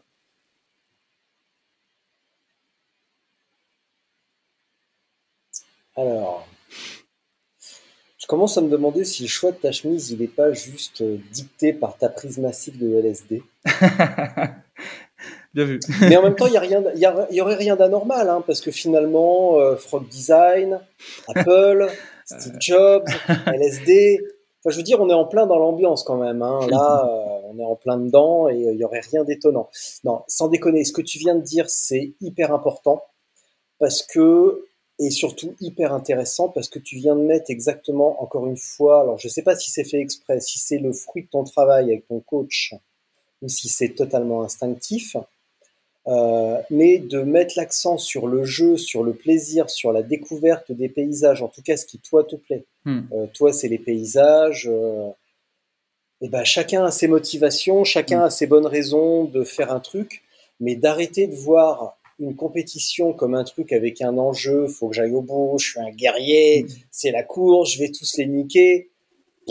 On va, on va, on va nulle part avec ce genre d'attitude. Alors que y aller en s'amusant euh, et, garder à l'esprit que c'est quand même avant tout un jeu qu'on peut faire très sérieusement, parce qu'en plus, on va en parler tout à l'heure avec ton plan, mais euh, tu as quand même l'intention de le faire très sérieusement, ça n'empêche pas de le prendre avec un petit peu de légèreté, euh, parce que ça reste quand même, ça reste quand même que du vélo, quoi. Et qu'on peut le faire sérieusement, faire éventuellement son métier, mais t'arrêteras pas la guerre en Ukraine avec ton vélo. Mm, mm, Donc mm. Euh, il faut à un moment, il faut quand même se calmer avec la notion d'enjeu. Ah mais clairement. Et euh, je pense que ça, aussi, ça fait partie du travail que j'ai fait euh, avant la RAF, avant la Desertus, c'est de, de, relativiser, de, de, de, prendre du recul aussi sur l'enjeu. C'est une course, une course dans l'année, dans une année de ta vie, et quel que soit le résultat, bah, enfin voilà, remets ça en place aussi. Et ouais, comme tu dis, c'est un jeu, on sauve pas le monde en, faisant, ça malheureusement. Donc donc euh, ouais, non, faut, faut que ce soit du plaisir. Je pense qu'en fait, on, gagne, euh, on démultiplie l'énergie qu'on peut, qu'on peut tirer en se basant sur nos passions. Alors que si on se concentre sur nos peurs, euh, sur des objectifs, des, des attentes, quand, on, quand on se projette dans un futur et, qu'on veut absolument que ce futur se réalise, ben on va, ben, en fait, ouais, ça prend de l'énergie. Moi, ça me prend du stress. En fait, c'est le stress. Enfin, ça, ça, me prend beaucoup d'énergie de, de me fixer ces objectifs-là. Et, euh, et, ouais, ça a été ça tout l'enjeu de, de, la, de la Desertus cette année, c'est de, de, se connecter sur les passions et pas sur, euh, pas sur ces, ces, enjeux, un peu ces, ces pressions-là extérieures qui, qui, me prennent de l'énergie. Et, euh, et, pour la petite anecdote, j'ai vu un post de Christophe Strasser il y a deux jours, je crois, enfin, ou hier, au départ de la TCR, qui parle exactement de la même chose et qui dit Defending a title. Enfin, en gros, voilà, défendre mon titre sur cette sur cette course, euh, oui, c'est un objectif. Oui, je, viens ici pour, euh, pour essayer de gagner. En revanche, je vais essayer de me concentrer euh, sur ce qui m'anime, ce que j'aime dans ce sport, parce que sinon, c'est trop difficile de, réaliser un parcours parfait et de jamais dévier d'un plan. Et, de, en fait, c'est voilà, c'est trop fatigant et stressant de, de, de, se cramponner que à ces objectifs-là. Il faut forcément se connecter à pourquoi, à ces raisons, pourquoi on fait ça. Et j'étais super content de lire ça, du coup. Bah, c'est toujours apaisant de, euh, de lire ce genre de message par un immense champion comme, Christophe, comme Christophe Strasser, parce que là, tu te dis, euh, chacun le fait à son niveau. Christophe Strasser, il va gagner la TC, a priori, il est bien parti pour. Bah. Euh, et en fait, on, et on, on, va faire ça chacun à notre niveau, qu'on gagne la TCR ou qu'on arrive simplement à la terminer en ayant donné le meilleur de soi-même, bah, l'objectif, il est la, la, manière, elle est le même. Simplement, bah, on est tous fondamentalement inégaux devant la, la biologie et la nature. Mm-hmm. Donc, euh, on va plus ou moins vite. Mais n'empêche que la motivation et la manière de faire, elle est la même. La, la méthode pour le faire euh, dans la joie et la bonne humeur, elle est la même. Sinon, mm-hmm. c'est trop dur. C'est beaucoup trop dur. Mm-hmm. Euh, bon, bah voilà pour la fraîcheur et l'état d'esprit. J'espère que, encore une fois, toi qui écoutes, tu en as pris bonne note. Donc, euh, fixe bien euh, ce qui te plaît dans le vélo, ce qui te plaît dans l'ultra. Et si tu n'arrives pas à trouver de bonnes raisons de te mettre dans un état fracasse pendant 4 jours et à dormir à moitié à poil dans la forêt, eh ben, ne te sens pas obligé de le faire si tu n'as pas les bonnes raisons de le faire. Mm. T'en penses quoi, tiens, d'ailleurs, de ça? Bah oui, non, je, je suis d'accord. non, c'est clair, ça sert à rien. Je m'attendais à une réponse provocante, je vois que je suis pas déçu. bien. je suis pas trop dans la provoque, je pense. ah, tu devrais essayer, c'est hyper drôle. Euh, si on parlait un petit peu de ta préparation mentale, parce que là on l'a beaucoup évoqué, mais maintenant on va essayer de l'évoquer vraiment spécifiquement. Donc, à quoi, en quoi ça consistait? C'était avec la même personne, avec Yann? Euh, oui, euh, ah oui, bah, hum, bah, avant la course, bah, tout ce dont on a discuté sur les passions, ça c'est c'est des discussions qu'on euh, que qu'on a eues. Enfin, en fait, en tout cas, lui, il m'a posé une question un jour, il m'a dit: «Why are you doing, ultra cycling?» C'est tout. C'est c'est c'est ça ma préparation mentale et après j'ai j'ai potassé sur cette question et puis, j'ai vécu, la Désertus et voilà. Donc finalement, tout ce qu'on a évoqué avant, c'est c'est ça le le grand nerf de la guerre, sur cette préparation mentale. Après, on peut, ouais, on peut parler. Je sais pas. Souvent, on évoquait un peu euh, la lucidité sur cette race au Cross France. Euh, je trouve que c'est quelque chose qui est assez important euh, de garder en tête sur comment tu arrives à gérer une course pendant, réussir justement pas t'emballer. Tout à l'heure, on parlait un peu des emballements. donc finalement, on n'en a pas trop parlé avec lui, mais il y a, je pense qu'il y a beaucoup de choses que j'arrive à en tirer aussi dans, dans nos discussions et donc, euh, j'ai pas d'éléments particuliers. Je pense qu'on a évoqué quand même des choses assez, euh, assez critiques euh, avant. Alors après, il y a aussi euh, le découpage d'une épreuve, par exemple. Et ça, c'est très intéressant. Tu peux, tu peux y aller à fond là-dedans. Comment tu découpes? Bah, sur le, alors comment découper? Ça, c'est difficile. Je pense que ça dépend de, des épreuves. moi, je pense que sur la race au Cross France, j'ai su découper j'ai découpé plein de façons hein, dans tous les sens. À aucun moment, je pense que je savais combien de kilomètres il me restait, sauf à la fin de la course. Et je pourrais revenir dessus euh, parce que ça a été plus difficile de le savoir. Euh, et aussi, je ne savais pas combien de kilomètres j'avais parcouru parce que j'enregistrais euh, à chaque fin de journée, j'arrêtais mes traces et je redémarrais un nouvel enregistrement. mais en mmh. fait, pouvoir, en fait, le découpage, c'est soit par heure. moi, je, je, pense que je le fais plus par tranche de journée. C'est-à-dire que voilà, chaque journée est, une journée entière. Donc je pédale le matin, après il arrive le midi, après on est dans l'après-midi. Ah, l'après-midi c'est un peu long, mais bientôt 19h. Euh, puis à 19h c'est cool. Là, ça va être la soirée, c'est des heures que j'aime bien. Euh, et ensuite euh, je tire, je tire, je tire jusqu'à jusqu'à ce que ce que je puisse enfin dormir. donc je pense que moi je fais un découpage sur une course comme ça, comme la RAF, un découpage beaucoup horaire et pas du tout par kilomètre. Et euh, moi, je regarde les kilomètres, mieux je me porte. Euh, et dans les Alpes, euh, vu qu'on a fait une succession de cols, bah, en fait, mon découpage, c'était les cols. Là, je suis dans le col de la Croix de Fer. Ensuite, je vais aller au col d'Ornon et, ainsi de suite. Et ça, ça a été super cool parce que ça permet d'être vraiment connecté dans l'instant présent et pas de regarder, tiens, qu'est-ce qu'il me reste et tout. Parce que sinon, c'est super dur. Tu te dis, quoi, là, j'ai fait 1700 km, il m'en reste combien encore? Il m'en reste 800 c'est super fatigant et à aucun moment je me suis dit ça. Et le seul moment où je me suis dit ça, c'est à la fin de la course, après la dernière base de vie. Je crois qu'il me restait, je sais plus, 250 km, enfin, je dis, enfin, environ. Euh, et à partir de là, j'ai regardé euh, le compteur de kilomètres euh, parce que ma, trace m'emmenait au finish, hein, donc forcément, je, voyais les kilomètres restants avec beaucoup d'évidence. Et là, ça a été difficile. Euh, surtout, il y avait moins d'enjeux dans la course, il y avait moins de, de compètes autour. Et, euh, et donc, euh, bah, là, c'est des kilomètres qui ont, qui ont diminué très, très, très lentement parce que je les regardais. Alors que pendant tout le reste de la course, je regardais pas ça. Et j'étais super bien, je me portais beaucoup mieux. Ça, c'est quelque chose que, que tu as travaillé avec Yann Bah, non, c'est quelque chose dont j'avais discuté avec Ulrich Bartholomès quand on avait roulé il y a, dans le passé. Euh, lui, moi, je lui avais dit, ouais, justement, comment tu fais pour euh, découper tes objectifs? Je lui avais posé cette question et on en avait parlé. Et puis depuis, euh, depuis ce jour-là, ouais, je, développe aussi moi-même mes propres réflexes. C'est vrai que ça, c'est pas forcément quelque chose que je discute avec elle. Mais c'est alors, là encore, alors là, c'est pas instinctif parce qu'en plus, tu l'as, tu l'as parlé, tu l'as évoqué avec Ya, avec Ulrich. Hmm qui est quand même la, la méga, la méga référence.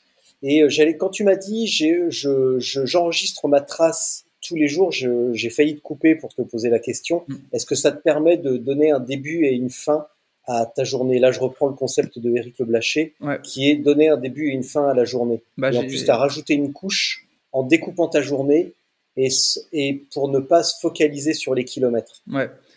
Et détourner en fait l'attention. Alors c'est drôle, ça n'avait pas été ça l'objectif premier. Enfin, si je coupais ma trace avant tout, c'était pour éviter d'avoir des problèmes, que mon GPS fonctionne trop lentement. Euh, parce que justement, euh, quand tu as les résumés par heure, après, quand ils s'affichent, ça te fait 50 lignes et pour charger la page, ça prend énormément de temps. Euh, donc, c'est plutôt pour éviter tout problème informatique, entre guillemets.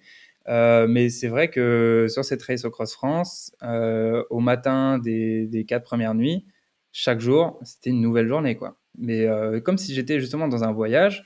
Alors oui, j'avais moins dormi, mais je me réveillais et je reprenais le vélo. Mais je, ouais, je poursuivais mon voyage, je poursuivais ma traversée de la France. Mais c'était une nouvelle journée entièrement. Et euh, la pause, euh, enfin le, sommeil que, que je m'octroyais, il faisait vraiment une séparation nette euh, entre, entre chaque journée. Et ça me permettait d'oublier complètement ce que j'avais fait avant. C'est vrai que j'arrive à Megève, on me dit T'as fait combien de kilomètres? Je dis bah, Je sais pas. Et, et je sais pas du tout. Et bah, après, voilà, il y, y, a marqué partout au final, mais, mais je savais pas vraiment quoi. J'ai essayé de, de m'abstraire de ça. J'étais dans ma journée. Quoi. Moi, j'arrive à Megève, j'avais fait 150 euh, km. J'étais parti à 8h30 de Chambéry. Une journée un peu plus classique sur le vélo, finalement, comme, euh, comme un entraînement. donc, ta stratégie, c'est vraiment de dédramatiser, euh, dédramatiser totalement cette notion de course, de compétition, d'enjeu, et de, revenir vraiment dans une normalité et un quotidien dans tout ce qu'il a de plus banal le plus possible. Et euh, après, euh, la compétition, elle peut aussi te donner un peu de, concentration. Elle peut te, en fait, moi, j'essaie de tirer les éléments positifs que je peux prendre de la compétition. Euh, quand j'étais derrière l'anglais Mark Arnold, alors, enfin, derrière physiquement, bah, ça, c'était cool. Moi, ça me donnait quelque chose, ça me donnait un rythme, ça, me ça faisait un peu du chasse-patate, quoi. Avec Stéphane Lombard aussi, quand on s'est séparés, qu'on a commencé vraiment à, faire la course à la fin de la, je me suis mis à, sa poursuite et ça a été super cool parce que j'ai été concentré. Euh, à un moment donné, pendant 7 heures, on, s'est tiré la bourre et, euh, euh, en fait, j'ai l'impression que ces 7 heures, ça a duré une heure et demie. Donc, des fois, ça peut t'apporter des choses et moi, j'essaie de les prendre. par contre, dès qu'il s'agit de, paniquer, de, se comparer, de se dire que tu es moins fort que quelqu'un, que, l'autre, il n'est pas du tout dans la difficulté et que toi, si, tout ça, j'essaie de, le laisser à la porte. Et ça, c'est aussi des discussions avec Yann qui m'ont beaucoup aidé là-dessus. Alors pour info, la question euh, pourquoi tu fais ça? Je l'avais posée à Joshibet mm et euh, la réponse avait été j'en sais rien. Donc euh, tu vois comme quoi on peut être un immense champion et ne toujours pas vraiment avoir d'idées précises. Mais, mais je pense que ça fait aussi partie de sa personnalité, de l'humilité générale du personnage. Mm. je pense qu'il le sait, mais il n'en parle pas trop. Et on en rigolait il n'y a pas très longtemps, j'y repensais. Et quand tu demandes à Joshibet de te raconter ses courses euh, victorieuses ou euh, podium, mm. euh, quand il te raconte une deuxième place ou une victoire à la TCR, tu as l'impression qu'il fait avant-dernier. Tellement il te raconte les galères qu'il a souffert et tout. Et tu dis, mais t'as fait avant-dernier Non, non, je gagne, je gagne, mais oh, c'était trop dur. c'est hyper déstabilisant ce niveau d'humilité. Donc, préparation mentale, se, se recentrer sur l'essentiel. On peut en reparler un instant ou pas? Oui, se recentrer sur l'essentiel. Sur ce que tu aimes. ah oui, oui, pardon, oui, oui, pardon. oui, oui, bah, on l'a déjà bien creusé, oui. Oui, on l'a déjà évoqué parce que je prends ma, je prends ma liste en cours de route. On coche les cases, on coche les cases, on avance. tu sais, moi j'essaye de, j'essaye de suivre mon plan euh, comme en course. Hein. J'essaye d'appliquer ma stratégie. Alors des fois il y a des loupés. Euh, comme s'accrocher absolument à l'idée d'aller manger des frites au Burger King. Euh, je sais maintenant que quand tu y vas un dimanche après-midi et que déjà sur le parking, tu te, faufiles, tu te faufiles entre les voitures du drive, euh, mauvaise idée. Donc ça, j'avoue que ouais, ça c'était pas c'était pas une idée de génie quand même, je dois reconnaître. un pot de fleurs sur ton vélo, on peut avoir une explication ou euh, un pot de fleurs, ouais. Ça, c'est la pièce maîtresse, la pièce clé euh, de, de, ma Cross France et, euh, et très certainement de, des, des, prochaines courses que je ferai. J'ai placé un pot de fleurs parce que ça me permettait de manger ou de me changer parfois beaucoup plus facilement. Et ça, ça fait partie, du coup, si on, remet les choses dans le contexte, de ma préparation plutôt matérielle et de mon approche. Ça, c'est un peu mon approche de designer. en design, moi, je fais de l'expérience utilisateur. donc, l'expérience utilisateur, c'est essayer de, bah, de simplifier, de rendre euh, d'améliorer euh, les, processus, euh, les différents usages en fait que, l'on va avoir. Et donc là, si on prend le cas d'un cycliste sur un vélo, comment faire en sorte pour que les choses qu'il fasse soient plus faciles? Alors pour aller plus loin et utiliser des termes scientifiques, on pourrait carrément dire que j'essaie de faire de l'ergonomie cognitive, c'est-à-dire d'optimiser les différents processus mentaux qui se passent dans l'interaction homme-vélo. Euh, et, donc dans ce cadre-là, euh, bah, pour essayer de minimiser la charge mentale de manger quelque chose, même manger par exemple des cacahuètes, au lieu d'aller euh, trifouiller au fond d'une sacoche, d'avoir peur de faire tomber ses câbles ou de faire tomber le, reste du contenu de la sacoche, de galérer dans la poche de son cuissard, aller chercher les dernières cacahuètes au fond d'un sachet, eh bien en fait j'ai réfléchi à quelle était la façon la plus agréable de manger et en fait un, pot juste en face de soi suffisamment large pour pouvoir mettre euh, son, bras, son, son poing jusqu'au fond, bah, c'était la chose euh, la plus ergonomique. Et, en fait, je suis convaincu qu'en utilisant ce genre de procédé, on vient vraiment bah, réduire la fatigue mentale que l'on peut avoir en réalisant des, actions sur son vélo et gagner, du coup, enfin, économiser de l'énergie et, ultimement gagner, gagner du temps. Donc voilà pourquoi le pot de fleurs. Et le pot de fleurs, en fait, c'était une des solutions les plus économiques légère, euh, aéro, puisque enfin, à l'endroit où j'ai positionné, pile poil entre mes prolongateurs, euh, ça, ça, ne prend absolument rien en termes, euh, enfin, pour le vent. Et c'est ouais, suffisamment large pour accueillir des, des, sachets de différentes tailles, voire même des quiches de la boulangerie ou des pains au chocolat aussi. J'en ai fait une petite blague sur, sur mon Instagram. voilà. Donc ouais, tu as complètement utilisé ton expérience de designer. Mm. Euh, du X même, quasiment, et d'ergonomie pour, euh, pour foncer. Ça me fait penser un petit peu aux, trois ou deux, je sais plus si c'est deux ou trois clics de Mark Zuckerberg euh, qui demandait à ce qu'une fonction soit efficace en moins de trois clics, un truc comme ça. Ah oui, oui, bah c'est exactement. Bah, évidemment. C'est exactement ça. Et donc tout, tout élément de, de mon setup est pensé comme ça, en fait. Enfin, en tout cas, au, maximum, j'essaye. J'essaye de, de, simplifier chaque action pour être certain de pouvoir les faire facilement, rapidement. Euh, et donc mon choix de matériel et ma façon d'organiser le matériel sur le vélo va vraiment dépendre de ça. Et ça, c'est un des éléments euh, que je fais depuis le début, mais c'est par itération. On fonctionne aussi comme ça en design. On, fait, on, teste. On teste énormément. On fait des dirty prototypes, enfin des, prototypes un peu sales, entre guillemets. Là, c'était trois serflex et un pot de fleurs à deux balles et ben, et ben en fait ouais ça, ça permet de, de tester et euh, d'avoir des, des, retours sur ça et d'améliorer. Et peut-être qu'un jour euh, j'essaierai d'imprimer une pièce en 3D euh, de me l'accrocher et ainsi de suite. Mais mais en tout cas ça a été ça a été très très utile pendant la course. Et il y a, y a pas mal de personnes qui sont qui sont enfin qui semblaient intéressées en tout cas par, par ça. Donc je pense que bah il y a, déjà quelqu'un qui a fait la Freepix avec un, un de fleurs entre les prolongateurs et euh, bah, tu vois, moi, voilà, en tant que designer, je suis super content parce que c'est là, on est au cœur de ce qui me passionne vraiment entre euh, justement bah, voilà, l'ultra, l'itinérance et ainsi de suite, et aussi euh, l'optimisation du matériel, la création et l'organisation des équipements pour reproduire du confort et permettre de, voilà, de répondre à tes usages de la façon la plus pertinente possible. Et tu as répondu à la. J'allais te demander si si tu pouvais euh, créer quelque chose, faire une, modélisation 3D, quelque chose, et c'est vrai que ce serait super euh, intéressant, tu vois, d'avoir...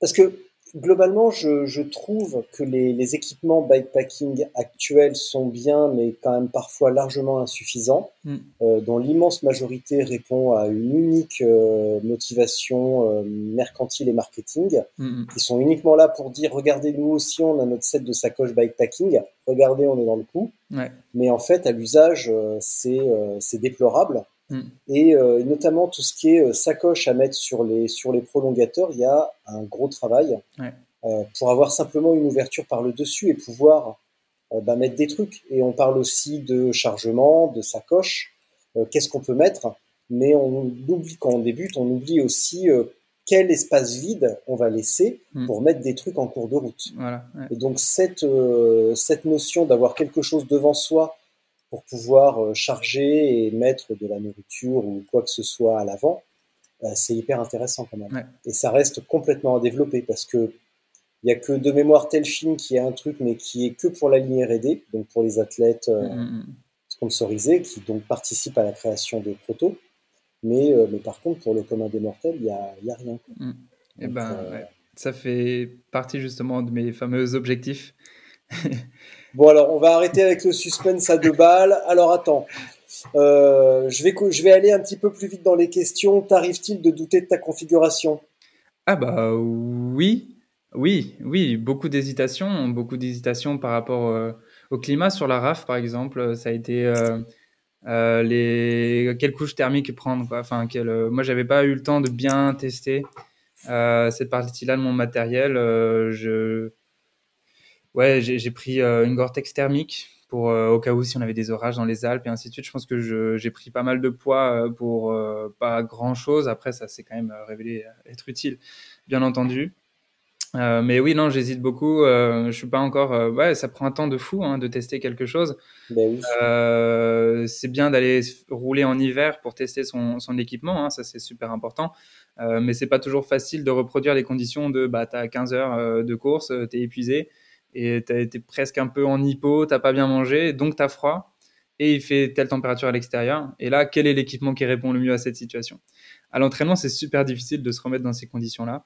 Euh, donc euh, pour moi, chaque course, c'est un des, ce sont les meilleurs endroits pour euh, pour retester et, et prendre les bonnes décisions. Mais c'est déjà trop tard entre guillemets quand tu es dans cette course. Donc voilà, moi j'aurais plus confiance sur sur les équipements que, que je choisis dans le futur hein, une fois que j'aurai accumulé plus de courses. Mais euh, ouais, bien sûr, je doute, bien sûr. Et ça fait partie aussi de mon approche euh, de designer en fait. Voilà.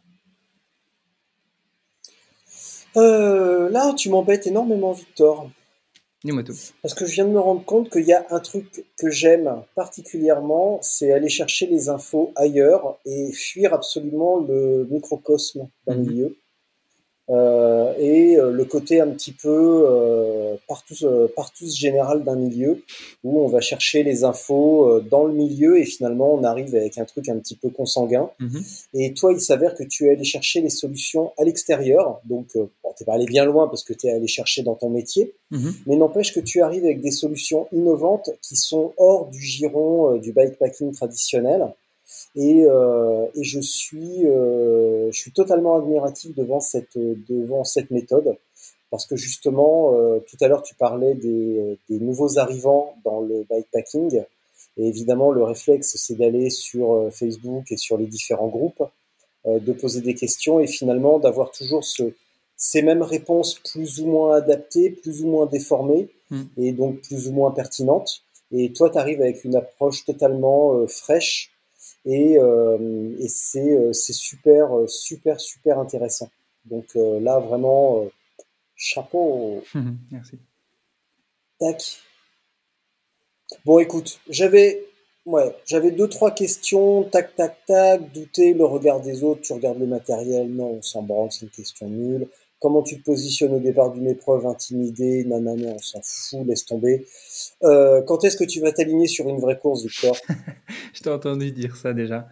Euh, bah justement, ça, ça ouais, et je t'ai prévenu en plus. eh, tu notes que j'ai été sympa parce que je t'ai prévenu avant le dé- avant l'épisode. Je t'ai dit attention, j'ai une question pour toi. Donc Victor, je te la repose. Quand est-ce que tu vas aller sur une vraie course? Bah écoute, euh, j'ai déjà je considère que j'ai fait des vraies courses. et, et de Alors, je précise ma notion de vraie course avec une avec un niveau très élevé et avec une densité très élevée. Donc pas seulement un Victor ou un Clément au départ, mais avec 10 mecs de ce calibre-là, voire plus fort au départ. Ouais, en vrai, euh, ça, Voilà. ça me donne très envie d'aller sur des courses euh, très compétitives aussi. Euh, quand je vois le départ de la TCR, c'est vrai que là, ça, ça fait beaucoup envie, ça fait un peu rêver hein, de voir euh, Robin, de voir Marin, euh, bah, Christophe, Robert et ainsi de suite. En fait, tout est, tout est une question de temps. hein, je le rappelle, ça fait que deux ans que je suis là-dedans. J'avance pas à pas. Je fais aussi, je suis très vigilant quand même aux étapes que, que je prends. J'essaye de de, consolider les apprentissages que j'ai, de pas aller trop vite. Hein. j'ai quand même du temps devant moi pour, pour faire tout ça. Et, euh, et, en fait, euh, ce qui compte aussi beaucoup pour moi, c'est la qualité des itinéraires, hein, les endroits que je vais visiter. Et pendant quelques temps, la TCR, elle me faisait un peu peur par rapport à ça, par rapport à ce que j'entendais sur euh, les routes à camion en Roumanie, euh, les chiens et ainsi de suite. Ouais. C'est pas les itinéraires, euh, vu que c'est un itinéraire libre, bah forcément tu vas avoir envie de tracer des lignes droites. Et bah, les lignes droites, en général, c'est pas les routes les plus agréables. donc cette année, pour le moment, le parcours a l'air très joli. On va voir ce que ça donne les, les, jours suivants. Mais, euh, mais c'est vrai que c'est quelque chose qui me freinait un peu à vouloir euh, m'aligner sur une course comme la TCR. Et je suis très vigilant à ça. Par contre, euh, là, je commence à vraiment faire la liste, un peu un calendrier avec toutes les courses qui, peuvent m'intéresser. Il y a la Transatlantic Way ou la Pan-Celtic Way en Irlande notamment ou en Grande-Bretagne qui m'intéressent beaucoup. Et, en fait, peu à peu, je pense que je vais essayer de faire un virage sur les courses off-road. Et, euh, et donc, euh, pour répondre un peu à mes envies de projet et ainsi de suite, je pense que s'il y a bien un objectif, ce serait la Silk Road Mountain Race. Euh, celle-ci, c'est quelque chose qui me fait très, très, très, très envie, notamment parce que ça me permet un peu de me rapprocher de certaines régions où j'ai fait des trekking étant plus jeune. Et ça me renvoie vraiment à, du coup, cette passion-là. Et je pense que cette course, elle est juste parfaite. Et ça va être un grand objectif. Euh, et pour atteindre cet objectif, bah, il va falloir que j'ai du matériel. Et euh, donc aujourd'hui, il va falloir que je puisse euh, m'accompagner de, sponsors ou de partenaires pour pouvoir faire cette transition-là sur le off-road. Et il va falloir aussi que je me donne l'occasion de m'entraîner, puisque je ne vais pas, bien entendu, m'aligner sur, sur une course comme ça en n'ayant jamais fait quelques mètres de, VTT. Enfin, j'en ai fait étant très jeune, mais ce n'est pas du tout comparable. Voilà. Donc le plan, si on en revient à cette notion euh, toute basique de plan, euh, c'est de basculer gentiment vers euh, une sorte de professionnalisme mm-hmm. et de basculer, tu pouvais pas me faire plus plaisir en disant ça, vers du off-road. c'est ça? Ouais, complètement. complètement. Ah, c'est cool. Ça, c'est vraiment cool. Ouais, en fait. Parce que finalement, le, Graal, il est quand même là. Hein. Je suis désolé, Arnaud, je suis désolé si tu écoutes jusque-là. Euh, mais le sommet, euh, le sommet de l'ultra, c'est pas la route. C'est à côté. C'est dans les chemins et c'est dans la montagne très haut. En tout cas, de ce qu'on voit des, des, enfin moi, moi, je, Ulrich, c'est une grande référence hein, pour moi. Hein, je l'adore. Hein. Euh, et, euh, et bah cette année, on voit son calendrier. Et, euh, bah ouais, il a été le plus souvent sur off-road. Hein. Là, il retourne faire la Race Across Andes. Il a fait le Tour Divide. Euh, il a fait, euh, qu'est-ce qu'il a fait? Il a fait, enfin voilà, il a fait Around Rwanda. Je crois que c'est aussi du gravel. Euh, il y a beaucoup de routes et c'est du gravel très gentil. Ah oui, ok. On peut pas parler de off-road. Ça a été peut-être le plus route qu'il a fait cette année. Mais on voit que la tendance est un bah, peu. C'est peut-être off-road par défaut, en, tout cas. Forcément. Mais c'est vrai que la tendance un peu est un peu d'aller off-road. peut-être parce qu'il n'y a pas tant de circuits aussi sur route qui existent. Enfin, il y en a beaucoup. Mais là, moi, en ayant, fait mon inventaire sur euh, le monde entier, euh, euh, bah, il n'y en a pas tant qui, qui m'intéressent. Après, bah, voilà, il y a des rendez-vous annuels avec des courses qui changent, comme la RAF. Donc ça, c'est intéressant.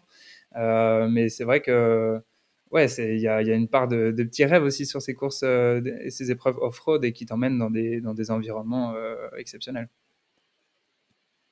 Il y a un petit côté pour le, le Kyrgyzstan, le, le Maroc, le, même la Grèce, tu vois, sur la hellénique ou d'autres épreuves mm. off-road, euh, il y a un petit côté ultime frontière.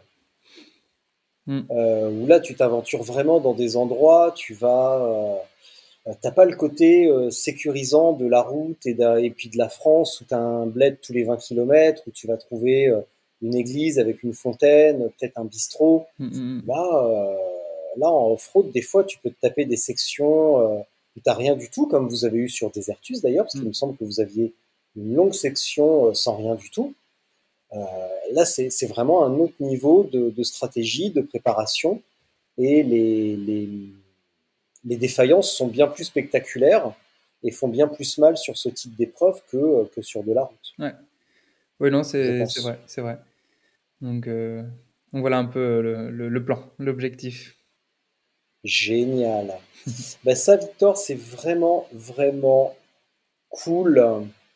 Écoute, je pense qu'on a fait, euh, on a fait le tour. Mais attends, avant la Silk Road, comment tu vas te préparer? Bah justement. C'est quoi le plan dans le plan pour se préparer à la Silk bah, Road? bah, Donc le plan euh, aujourd'hui pour moi, c'est et je, je, glisse quand même ce petit mot, c'est d'essayer de trouver des partenaires euh, avec qui pouvoir travailler pour pour, bah, pour pouvoir justement faire ce glissement aussi, notamment sur l'off-road, mais aussi à participer à d'autres événements. Euh, ce qui me passionne aussi, c'est d'essayer d'améliorer les, produits existants et d'essayer de, concevoir des nouvelles choses. Si, je pouvais être, euh, si, je pouvais créer une sorte de concept car, un peu euh, comme on fait en fait en Formule 1, on va créer des, concept cars, des choses un peu extrêmes qu'on va tester. L'ultra, c'est cet environnement-là extrême qui vient exacerber les besoins, les usages. Euh, pouvoir essayer de comprendre pour ensuite euh, en faire une base d'innovation euh, pour, pour, le, enfin, pour le cyclisme en général et grand public. Ça, ce serait vraiment mon, mon objectif, hein, c'est d'utiliser vraiment l'ultra comme un laboratoire d'innovation.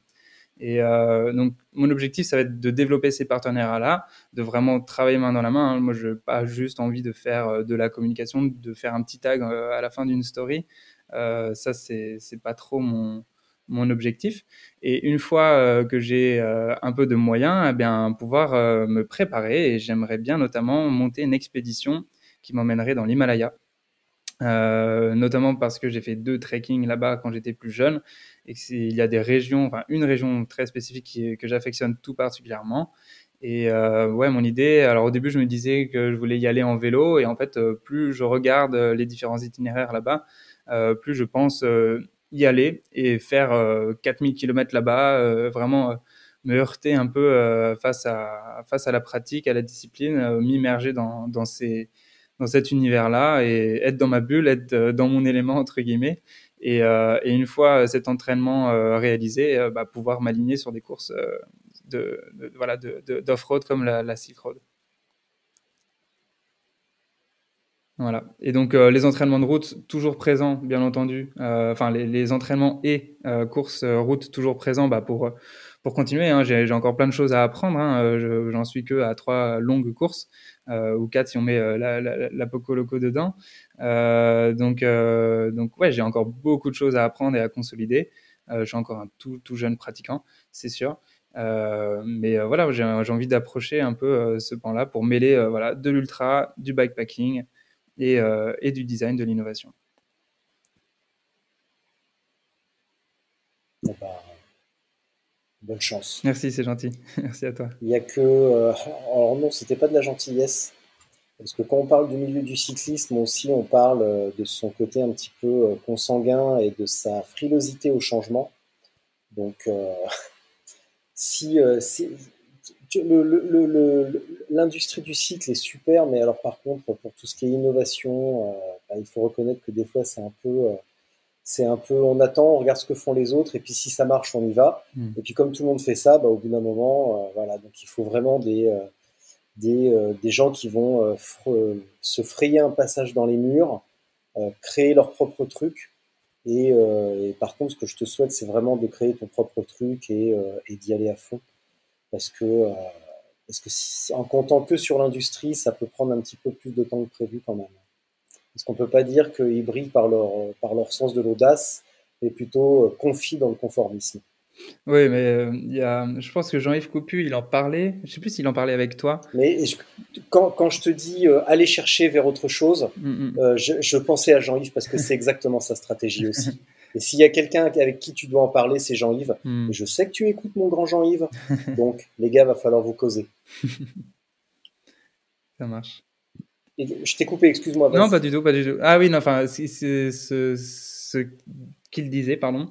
Euh, c'était justement que il y avait, enfin, dans l'industrie, les, les, grands qui venaient, euh, enfin, il y avait les petits inventeurs, enfin, créateurs, innovateurs, euh, qui venaient créer des choses un peu nouvelles, euh, difficilement acceptées au début, euh, qu'il faut tester et éprouver. Et ensuite, il y a un peu euh, les, les, plus grandes entreprises, euh, les plus grandes industries qui viennent populariser et diffuser ça au plus grand nombre. Et en fait, c'est un peu une double dynamique et ça a l'air d'être difficile d'être un, de faire de l'innovation de rupture lorsque tu es un géant de l'équipement.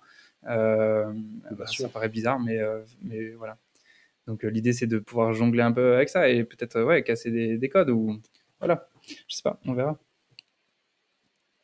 Bah, de toute façon, euh, en bikepacking et en ultra, et spécialement en ultra, euh, en fraude, alors en réalité, euh, c'est vraiment jouer sur les mots, parce que quand on parle de bikepacking, c'est devenu un terme extrêmement marketing Mm. qui fait maintenant surtout référence à du cyclotourisme, mais originellement, c'est quand même, c'est quand même off-road, c'est quand même minimaliste, le plus vite possible, avec le moins de temps d'arrêt euh, possible, Mm, mm. et euh, dans les chemins, et certainement pas sur la route, en tout cas le moins possible.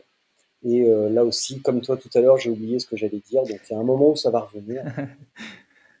Je ne m'inquiète pas. Euh, ouais, non, ça revient pas. Je je ne sais plus ce que j'allais dire. Donc, je pense qu'on va s'arrêter là. Par contre, hum, je te le dirai après. Ok, Donc là, je vais te laisser pour ta minute de solitude. d'accord. Euh, tu dis ce que tu veux, tu fais ce que tu veux. Moi, je coupe ma caméra et mon micro. Quand tu as terminé, tu, ne, tu restes en ligne. Ouais. Je remettrai ma caméra et mon micro et on terminera ainsi. Ça marche. Très bien. Victor, merci beaucoup. Merci à toi. Mais vraiment, du fond du cœur, merci pour cette discussion parce que tu as mis des mots précis euh, sur des concepts parfois un petit peu vaporeux ou donnés de manière un petit peu opportuniste.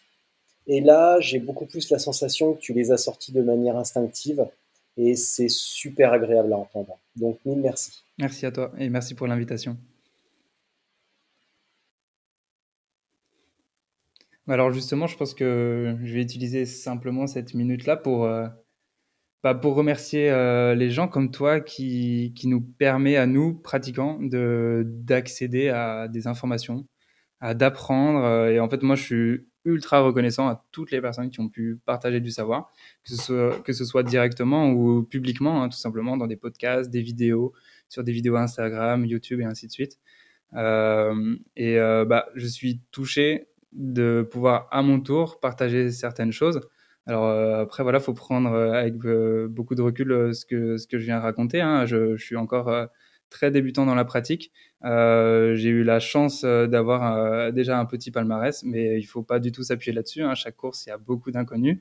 Et mais en tout cas, voilà, si je peux contribuer à, développer un peu la pratique, à ce que d'autres personnes sortent et sortent un peu mieux préparées sur le terrain, eh ben, je suis super content et je suis ravi de faire partie de, cette dynamique. Et voilà, ça fait partie aussi de, ce, projet que je- que j'entreprends.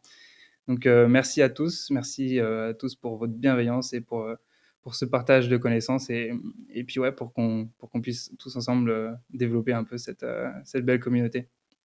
Voilà, merci beaucoup.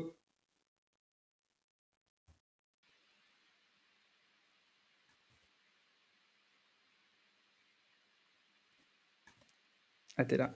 Hop, ouais, je suis là, Victor. Vraiment super, vraiment magnifique. Attends, je coupe.